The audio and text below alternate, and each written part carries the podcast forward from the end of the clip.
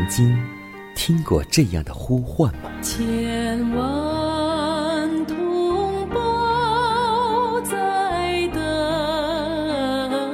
待，等待主的福音恩照。你曾经感受过这样的大爱吗？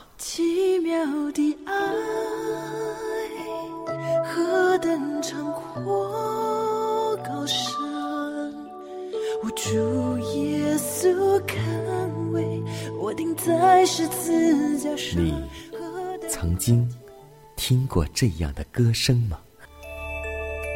这世间有个千年不变道理，那就是耶稣爱你。你曾经有过这样的渴望吗？如果你曾经，就让我们一同接受着崇高的恩照。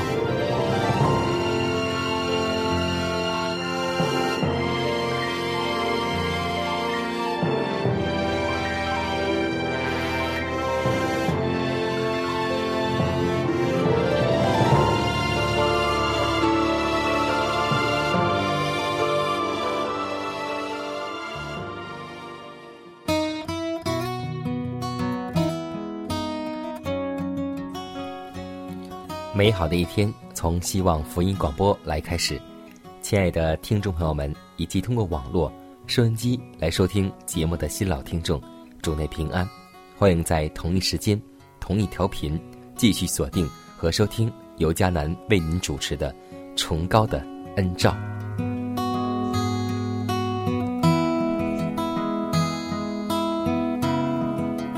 我相信有很多弟兄姐妹在。背后议论一个话题，那就是耶稣到底什么时候能够来呢？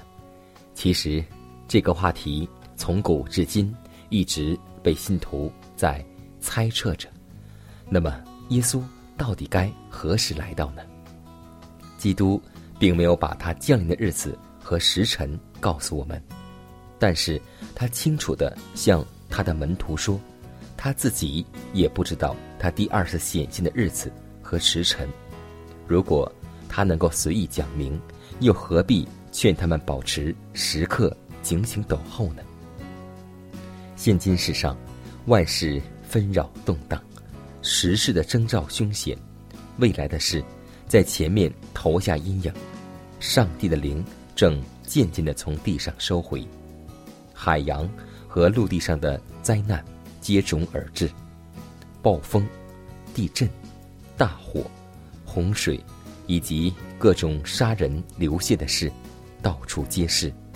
谁知道将来还会发生何事？到底哪里才是安全之所呢？凡是人为的，或是属世的事，未必可靠无疑。人们都迅速归属自己所选择的旗帜之下，坐卧不安的等待着，注意着他们带头人的动向。有一等人正在为我们的主的显现而警醒等候，并辛勤做工；另有一等人落在那叛道魁首的管制之下。很少人真心的相信，我们却有一个地狱要逃避，却有一个天国要追求。所以，要记得圣经的一句话：你们要警醒。因为你们不知道，家主什么时候来，或晚上，或半夜，或鸡叫，或早晨，恐怕他忽然来到，看见你们睡着了。我对你们所说的话，也是对众人说，要警醒，再要警醒。所以，求主赐给我们一颗警醒的心，让我们为此而献上祷告。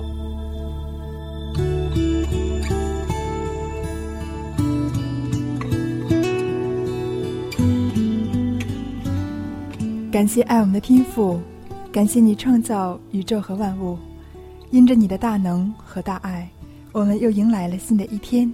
在清晨，我们愿意静默祷告，存着赞美的心，数算你奇妙的恩典。是你为我们披戴荆棘冠冕，却为我们成就完美的救赎。主啊，是你的死，你的复活，让我们得以重生，得称为天国的子民。所以，让我们今天过着在地如同在天的生活，随时为那大而可畏的日子而做准备。因为你告诉我们要常常警醒，不住的祈求，让我们吸取门徒的教训，能够警醒预备主的福临。天父啊，求你能带领我们以下的时间，让我们从你的话语当中遇见你，也求你除去一切魔鬼撒旦的恶势力，让我们中间有你圣灵居住。祷告是奉耶稣的名求，阿门。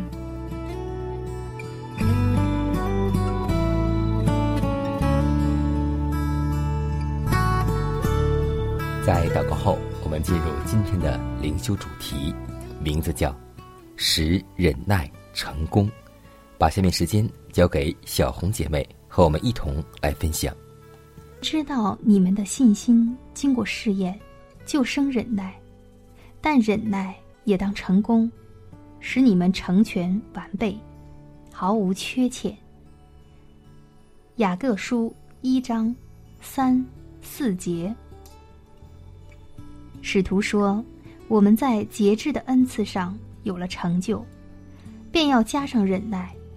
在试炼中，忍耐并能使我们谨慎自己的言语行为，不至于做出危害自己心灵或有损于所交往之人的事来。人所受的试炼，不拘有多么严重，若能忍耐在困难的处境中保持宁静，勿生急躁，则无论什么事。”都不能叫你遭受严重的损失。我们可以看清彼得的智慧，在知识上加以节制，然后才能提到忍耐。这也是要我们制胜刺激性食物之嗜好的一个强有力的理由。因为当神经系统受了这类食物的刺激时，会有多么可悲的邪性发生。基督徒有了节制，应该再加上忍耐。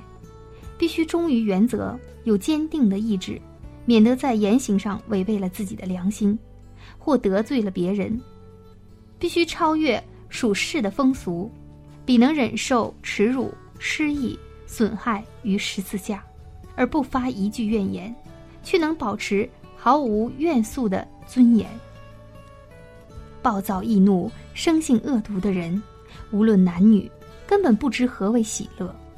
凡挨近他嘴唇的悲，仿佛都是苦哀一般；而他所行的路，也似乎到处散布着粗糙的石头，沿途都是荆棘和棘藜。可是他若在节制上加了忍耐，就不会介意于他人的轻蔑了。但忍耐也当成功，否则我们绝不能成全完备而毫无缺欠。艰难与困惑，乃是派定我们所。当受的分，问题并在乎我们是耐心的忍受这一切，亦或因我们的怨叹而使一切都带有苦味呢？金子放在熔炉里，乃是要除去其中的渣杂。这样看来，我们岂不应该在那位冶炼者的垂顾之下全心忍耐吗？我们必须拒绝堕入忧伤沮丧之中，却要显出宁静信靠上帝的心来。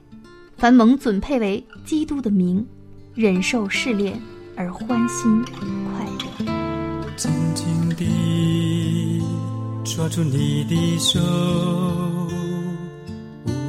在彷徨无措。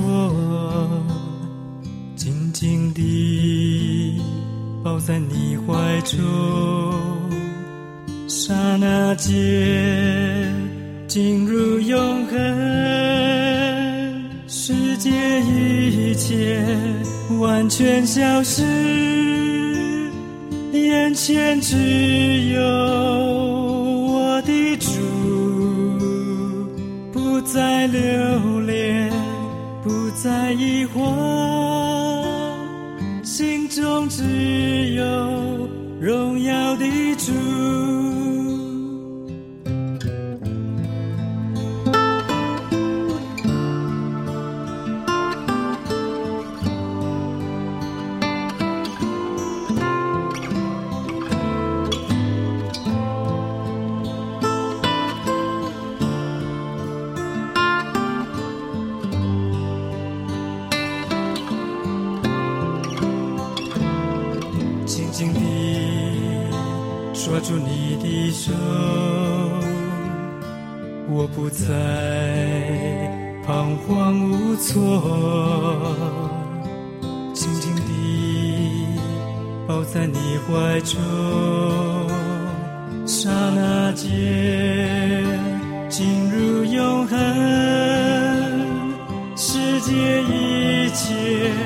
完全消失。眼前只有我的主，不再留恋，不再疑惑，心中只有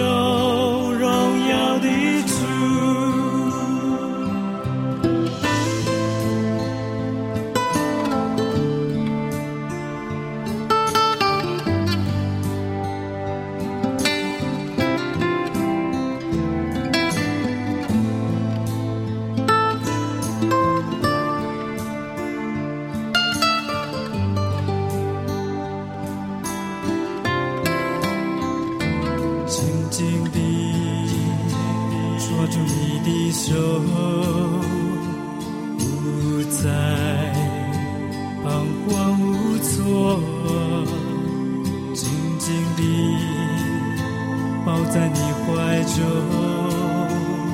刹那间进入永恒世界一切完全消失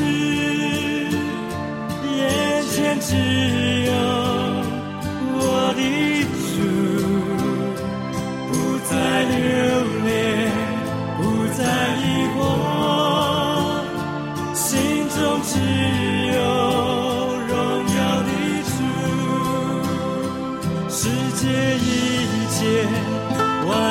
消失眼前只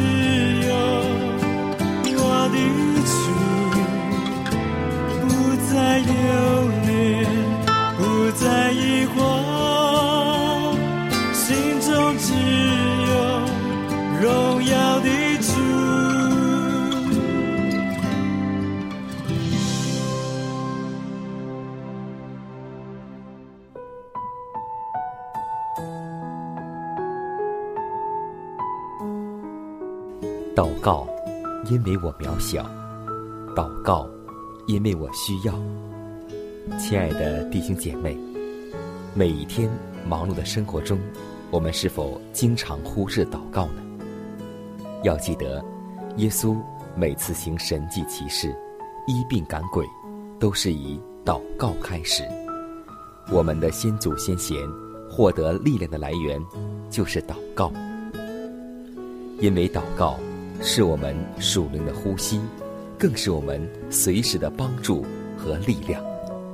希望福音电台温馨提示您：美好的一天从祷告开始。祷告，因为我渺小；祷告，因为我知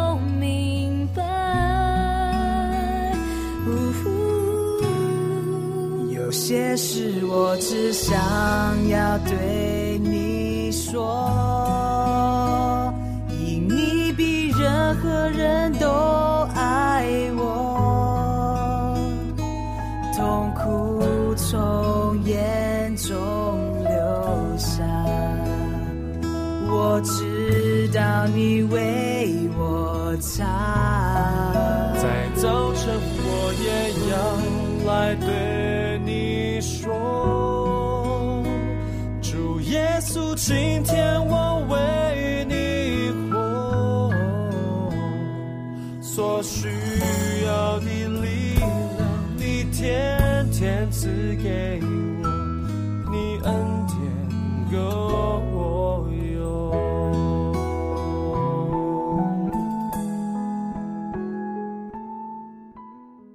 分享生活，分享健康，欢迎来到健康驿站。可以说，我们的身体有很多时候呢，我们是不熟悉的。但圣经告诉我们说，我们的身体是圣灵的殿，而在论饮食当中也这样告诉我们说，我们必须熟悉自己，我们必须时常学习如何能够照顾这间建筑物，也就是上帝所赐给我们的身体，才能够维护它处于最健康的地步。我们必须吃那些对身体最有益的食物，也必须重视。自己的衣着，足以能够促进血液有健康的循环为宜。我们不能剥夺自己的运动和空气，必须尽力所能获得充分的阳光。我们必须有智慧，成为自己身体的中心防卫者。有很多弟兄姐妹会在出汗的时候冲凉水澡，或是走进凉爽的房间，这是一件错事。我若让自己坐在通风之处纳凉，以致伤风，这是写明自己是一个愚蠢的管家。我若用手足冰冷的坐在那里，以致血液由四肢赶回到头脑或体内器官，这也是很不聪明的举动。在潮湿的气候里，我们应当时常保护双脚温暖。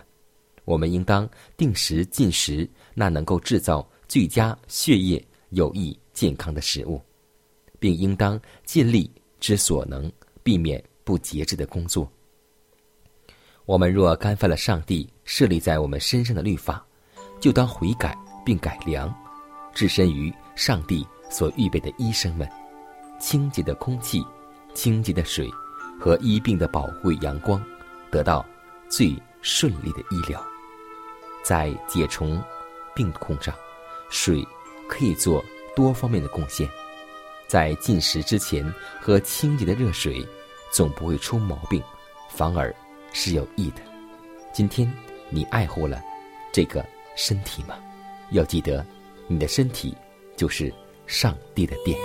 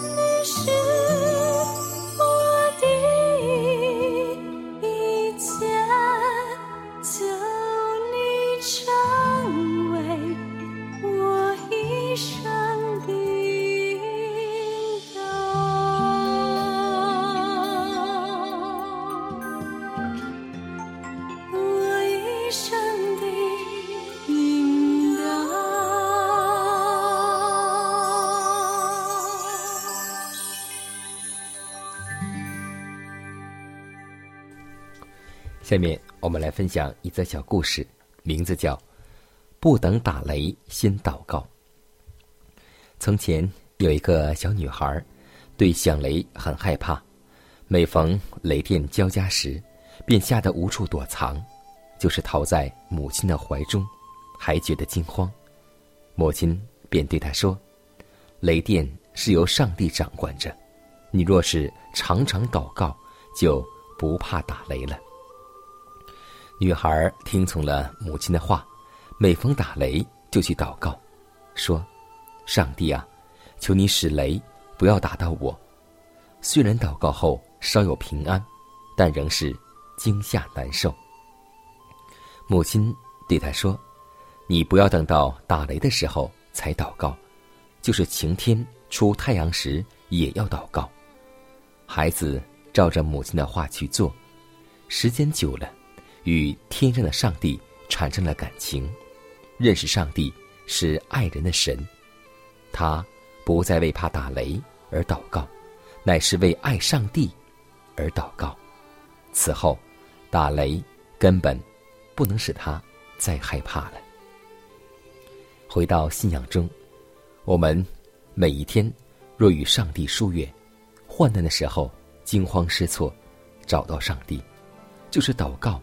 我们也会觉得上帝离我们很远，不能听闻一般。如果我们每一天，或是平安，或是灾难，都与主亲近同行，我们还有什么惧怕的呢？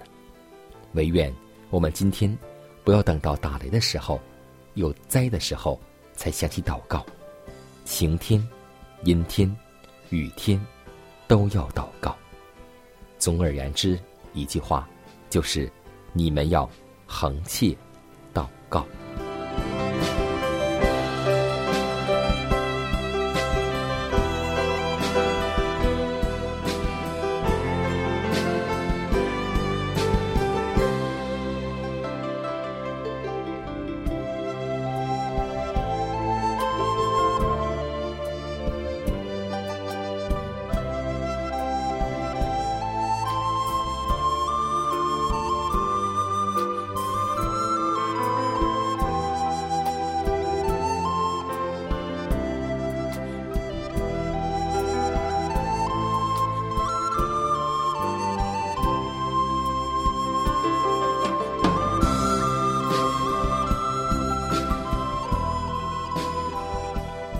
看看时间，又接近节目的尾声。最后要提示每位听众朋友们，在收听节目过后，如果您有什么生灵感触或是节目意见，都可以写信来给佳南。来信请寄香港九龙中央邮局信箱七幺零三零号，崇高的恩照节目收。也可以给我发电子邮件，就是佳南的拼音圈 a v o h c 点 c n。佳南期待你的来信。迦南期待你的分享，在每天这个时间，每天这个调频，迦南都会在空中电波和您重逢。让我们明天不见不散，以马内利。